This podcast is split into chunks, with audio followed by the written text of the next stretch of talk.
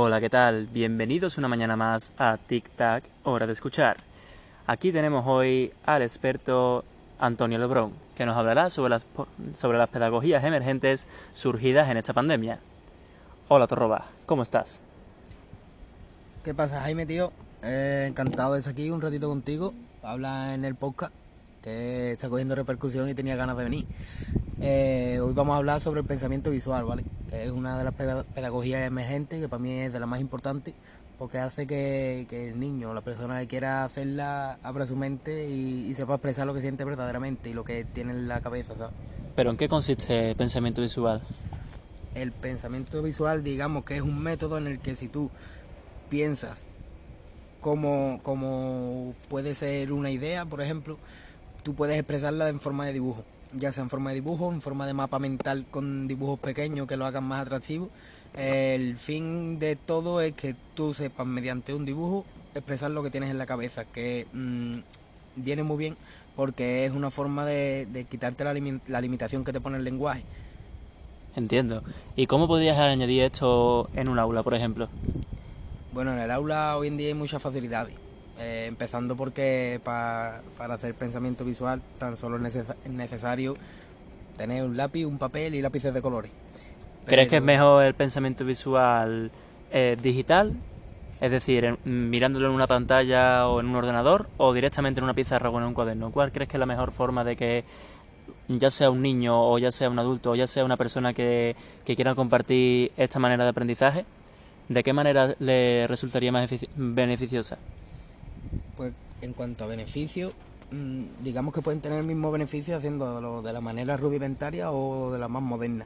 Eh, hoy en día, con los avances que hay tecnológicos en cada clase, eh, las funcionalidades de las TIC aumentan. Entonces, mm, si tú tienes a mano una pantalla digital, una tablet, un ordenador en el que puedas trabajarlo, mm, para la persona que lo vaya a hacer es mucho más fácil, es mejor porque lo hace más rápido, lo expresa mejor y tiene tanta variedad de dibujos que, le sirve como de ejemplo también para soltar lo que, lo que piensa, digamos, ¿no?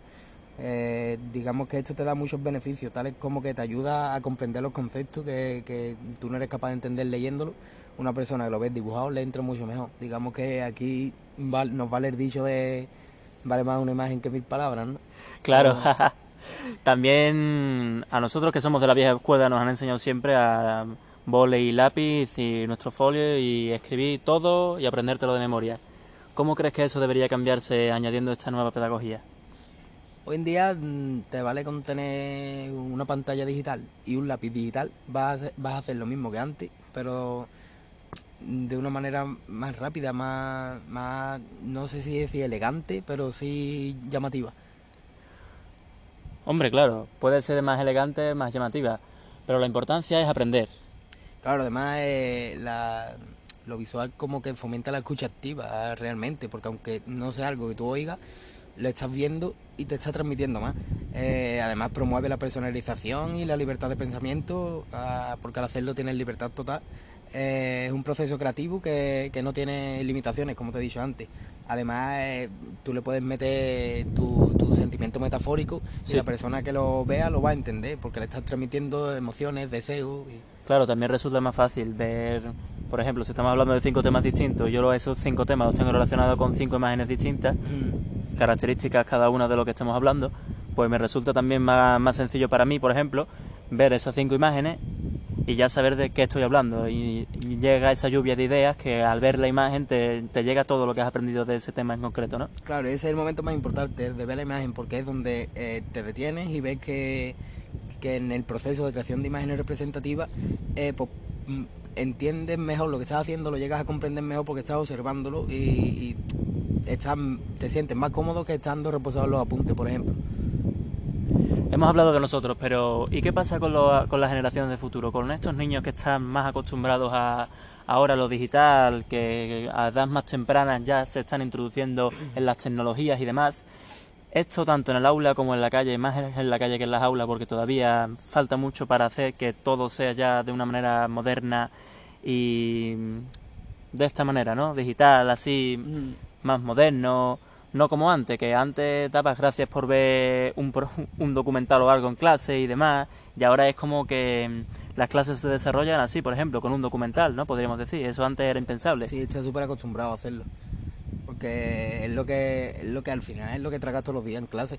Te acostumbras y para los niños es muy bueno eso, porque si te das cuenta adquieren unas dinámicas, o unas técnicas, perdón, para crear dinámicas que, que son muy sencillas. Además hay aplicaciones como Storytelling o Sketch Nothing, que, que son las que usan los docentes para hacer los mapas conceptuales más visuales a los niños, a sus alumnos les llama más la atención y, por lo tanto, igual que hemos hablado antes, les reflejan más de la sabiduría que tiene. Es un dibujo que, además, el dibujo tiene una cualidad innata. Tú no tienes que aprender a dibujar para hacer un algo visual, una, un mapa conceptual. Tú no tienes que aprender a dibujar. eso es innato. Todo el mundo sabe dibujar una flecha, un círculo. Claro. De la manera de hacerlo podemos hablar de distintas cosas también.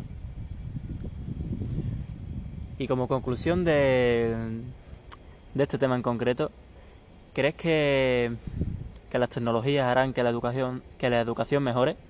¿O que se haga como años... Mm, me explico, en la historia, al principio nos teníamos que basar por los libros, el papel y esa manera tan tradicional de, aprender. Pero mm. claro, eso ahora se ha visto solapado por, por las nuevas enseñanzas, las nuevas tecnologías y estas nuevas, y estas nuevas pedagogías emergentes que han surgido. En este caso por la pandemia, pero ¿crees que si no hubiera habido pandemia las TIC, como por así decirlo, se habrían introducido de manera más tardía a lo que es la educación? Por supuesto, por supuesto. Eh, eso de la, de la pandemia que estamos viviendo nos ha venido muy bien en cuanto a eso, que de todo lo malo se puede sacar algo bueno, ¿no? En este caso es este, que el avance que está habiendo en, en la educación en cuanto a tecnología no se podría haber visto ahora se hubiera visto a lo mejor en 5, 6, 10 años, pero ahora no. Y ahora te... Claro, porque nos hemos tenido que ver mm, obligados a adaptarnos de esta manera, porque si no, el mundo se paraba. De hecho, se paró. De se paró, se paró. Y está medio parado todavía. Pero bueno, digamos que, que lo ha hecho, hecho está, y hasta ahora se han hecho cosas muy buenas.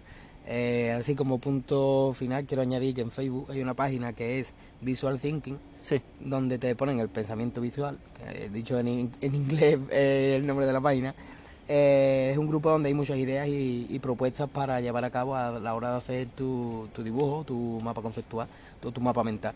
Y está llevado por unos profesores valencianos que, que te aportan mucho y, es muy, muy buena la página, aconsejo verla.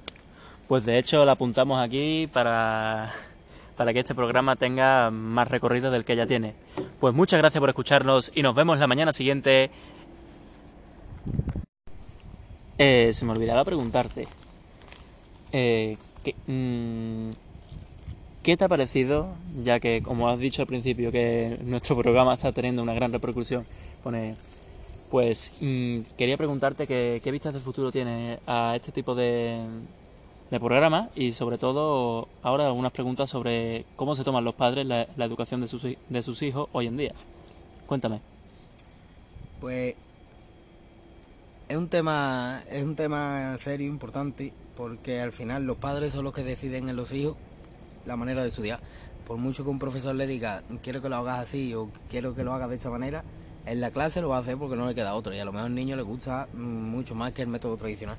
Pero si llega a su casa y los padres no están de acuerdo con que mm, se use la nueva tecnología de la manera que lo estamos haciendo, que puedo llegar a entenderlo porque es un es un salto muy grande que hemos dado.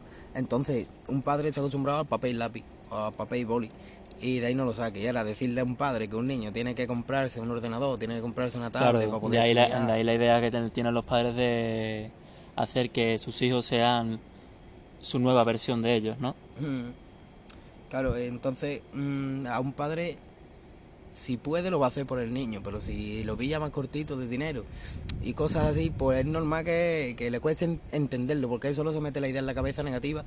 Pero bueno, que al fin y al cabo, en el momento de que el profesor habla con el padre, eh, le aclara las cosas y el padre es el primero que yo creo que está de acuerdo con hacer las cosas así con poner todo de su parte para que el niño lo haga de esa manera porque está viendo que además de que está aprendiendo más y más rápido, está adquiriendo unos nuevos métodos que el día de mañana le van a pedir en su trabajo. Efectivamente, porque lo está abriendo al futuro laboral que veremos cómo, cómo acaba, ¿no?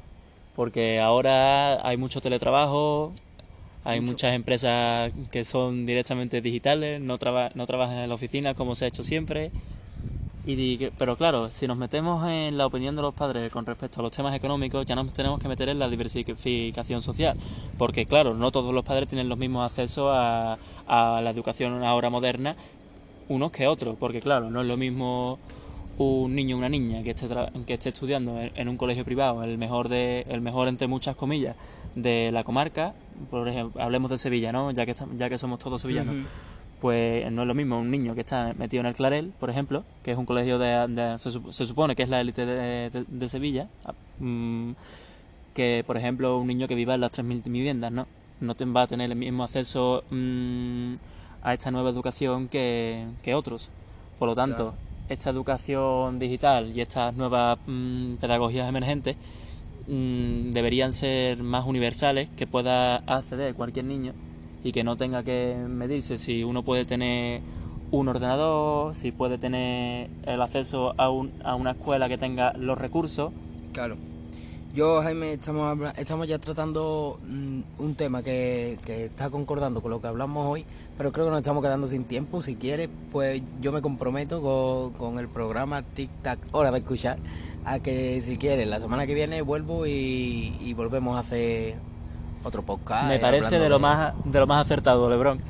Muchísimas gracias por haber venido y nosotros nos vemos mañana por la mañana. Muchas gracias. Cuídate, Jaime.